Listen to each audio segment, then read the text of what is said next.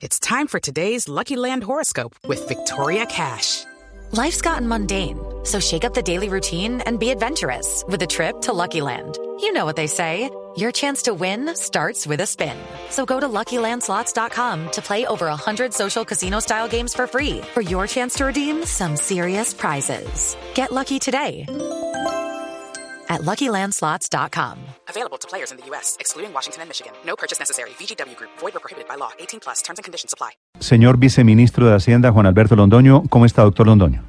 Néstor, buenos días, buenos días a, a todos sus compañeros de mesa y a los oyentes. Señor viceministro, primer tema es pensiones. El gobierno le retiró el apoyo, eh, quitó el apoyo, se salió de la idea de que haya el artículo que permitía la transición de régimen pensional. ¿Esto en la práctica significa el hundimiento o hay posibilidades de que reviva ese artículo? ¿Cuáles fueron los argumentos, señor viceministro? Eh, nosotros tuvimos ayer una conversación eh, muy clara con, con todo el grupo de ponentes de, del Plan Nacional de Desarrollo y les explicamos el impacto que podría tener tanto en las finanzas públicas por que pueden llegar a tener un costo de 30 billones de pesos como en el mercado de capitales eh, porque al tener que liquidar todos esos eh, valores podría afectar al mercado de capitales y lo más importante que es una medida inequitativa. No tiene sentido hoy permitir que unas personas que están en el régimen eh, privado se trasladen a tener un mayor subsidio por parte del Estado en unas condiciones en las cuales eh, tendría que cubrirlo el resto de la población colombiana. Sí, viceministro, usted había apoyado, es cierto que usted le había dado un visto bueno, un chulito de aprobado a ese artículo primero y después le jalaron las orejas? Es cierto que yo le había puesto un visto bueno, y hay que reconocerlo, había puesto un visto bueno para revisarlo en segundo debate, se entiende que con eso íbamos a revisarlo a profundidad, se hicieron todos los números y se determinó que no podíamos acompañarlo. ¿Y usted por qué le había eh, dado el chulito primero y después por qué cambiaron de opinión? En la discusión que tuvimos para, para primer debate, eh, se presentó, se estudió en ese momento y se dijo, puede tener alguna viabilidad la idea. eh, los congresistas estaban con, con mucho ánimo de, de presentarlo y se les dijo, lo revisaremos para segundo debate y una vez hicimos los números con, con total juicio, pues nos dimos cuenta que no podíamos acompañarlo. Sí. ¿Cuánto le ¿Usted le había costaba, cuánto le cost- perdón Paola, cuánto le costaba al Estado colombiano que la gente 17 mil o 200 mil, porque hay diferentes cálculos, se fuera de los fondos privados a Colpensiones, eh, doctor Londoño? Eh, para dar esa respuesta hay que decir que hay muchos rangos. Eso depende de cuánta gente se, se terminara migrando, cuánta gente de la que se migrara se pensionara, eh, pero podría ser entre 11 y 35 billones de pesos. Entonces, en todos los cálculos resulta que, que para el Estado resultaba muy oneroso.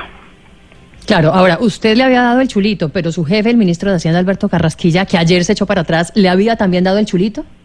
El ministro Carrasquilla lo había mirado como una opción interesante, pero no le había dado aval en ningún momento. Sí. Doctor Londoño, ¿en qué queda la posibilidad que anunció el ponente, el doctor Ortiz, ayer, de que eh, reviva el artículo? Nosotros consideramos que en la discusión sana que tuvimos ayer con todos los ponentes, ellos entendieron los argumentos y esperamos que no que no intenten presentarlo en plenarias y ya que sale de ponencia, pues eh, aprobemos el plan de desarrollo sin esa sin esa iniciativa. ¿En concepto del gobierno el artículo está definitivamente hundido? Nosotros no somos los que terminamos eh, aprobando las leyes, esperamos que el, que el Congreso nos pero- acompañe. Pero este artículo para ser aprobado tiene que ir con el visto bueno del gobierno. Si no hay visto bueno del gobierno no puede ser aprobado. Visto bueno fiscal del gobierno. El visto bueno fiscal del gobierno no existe. Nosotros no le estamos dando aval a este a este proyecto. Entonces, en ese sentido, esperamos que que no que no quieran discutirlo. Por eso, pero no hay posibilidad de que el gobierno eh, permita la resurrección del articulito, quiero decir. No, no nosotros no vamos a, a darle aval en ningún momento. Ustedes hicieron las cuentas porque como ha habido discusión sobre cuánto cuesta, Sofondos decía que 50 billones, el, el ponente dice que no tanto. ¿Ustedes te- de- tienen las cuentas de cuánto costaría este artículo en caso de que se incluya?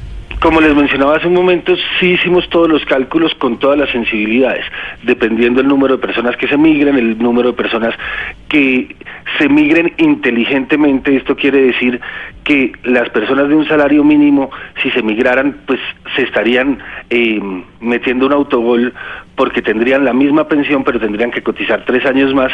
Entonces, haciendo todas las sensibilidades, eh, sí por eso les podemos decir que puede costar entre 11 y más de 30 billones de pesos, dependiendo del número de personas que se migren y si se pueden pensionar o no. ¿Y por qué tendrían que trabajar tres años más? Porque en el régimen eh, de ahorro individual, que es el de los fondos privados de pensiones, las personas se, se pensionan con 1.150 semanas y en el régimen de prima media con 1.300 semanas. No, pero eso no quiere decir, no, no, eso no quiere decir tres años más.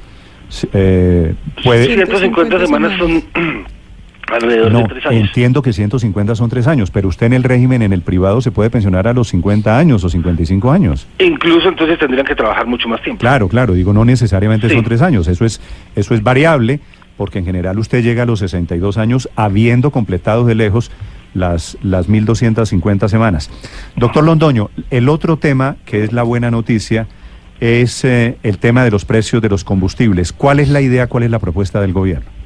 Eh, la idea del gobierno es rebajar el IVA que hoy tienen los combustibles del 19 al 5%. Eh, lo que buscamos con eso es hacer primero más transparente el precio de los combustibles y segundo, hoy como ustedes saben existe un fondo de estabilización de precios de los combustibles que ha sido deficitario el año pasado solamente eh, representó 3.8 billones de pesos porque el precio de paridad, es decir, el precio internacional de los combustibles, estuvo mayor al precio que en que se vende en Colombia. Entonces, con esta medida lo que se busca es acercar a que los subsidios sean menores y no tiene sentido tener un impuesto de 19% que no está cubriendo un gasto que nos está tocando hacer eh, por el otro lado para compensar los precios de los combustibles.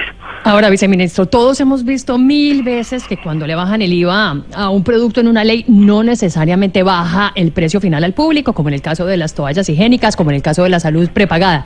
¿Cómo podría también ser este caso o en cuánto calculan ustedes que esa reducción del IVA se va a reflejar en el precio final de la gasolina? Nosotros en este momento no estamos eh, presentando los números de cuánto bajaría eh, el combustible a los a los consumidores finales, porque estamos primero teniendo eh, el análisis con el Congreso de si están de acuerdo con, con la rebaja del IVA y una vez tengamos la rebaja del IVA, como dijo ayer No, el pero, ministro pero de sí Hacienda, podemos, doctor Londoño, sí podemos hacer un ejercicio. El IVA a la gasolina se fija sobre qué precio. el IVA a la gasolina se fija sobre el precio de paridad. que el precio de paridad es el precio seis- que se le paga. seis mil, cinco mil, cinco mil y pico. 5.200 pesos más o menos. Por eso. Entonces hay que sacarle, pues el, el IVA, hay que hacer las cuentas sobre 5.200 pesos. Eh, si baja de 19 a 5%, son 14 puntos porcentuales. Estamos hablando de que esos son 700 pesos mal contados. Mal contado, sí. O sea, precio de la gasolina, la idea del gobierno es que baje 700 pesos. La idea no es en este momento decirle, señores, va a bajar el precio de 700 pesos y que empiece a subir mañana, porque eso no sería responsable con el consumidor. La idea es que entre el subsidio que se entrega para mantener una estabilidad de precio y el impuesto, pues haya una equivalencia. La idea es que tengamos unos precios mucho más estables y que, y que reflejen mejor la forma de los subsidios que se, que se tienen en los combustibles. Ahora, a diferencia, Paola, eh, de Sí. los ejemplos que usted menciona, este es un precio y un, y un producto regulado, ¿no es verdad? Entonces Sí, el, pero- gobier- pero- el- el pero gobierno depende- puede manejar y, y puede garantizar un precio.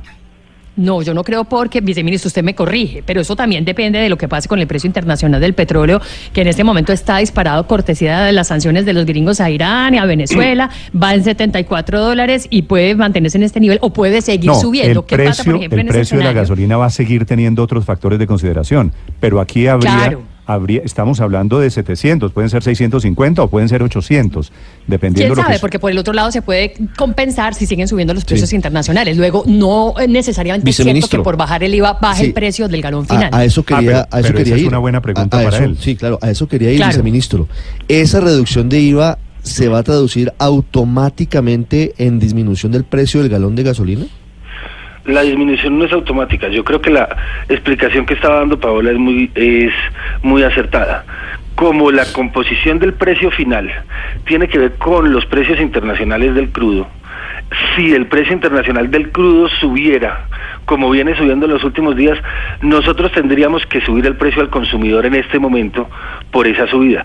Con la bajada del impuesto, lo que estamos evitando es tener que hacer ese tipo de subidas y eventualmente pues, que pueda haber una disminución en el precio final de los combustibles, pero lo que estamos haciendo es evitar que esas fluctuaciones que se dan eh, internacionalmente golpeen el bolsillo de los colombianos. Mejor dicho, la idea es o baja el precio de la gasolina o no lo subimos producto de los precios internacionales. Exactamente.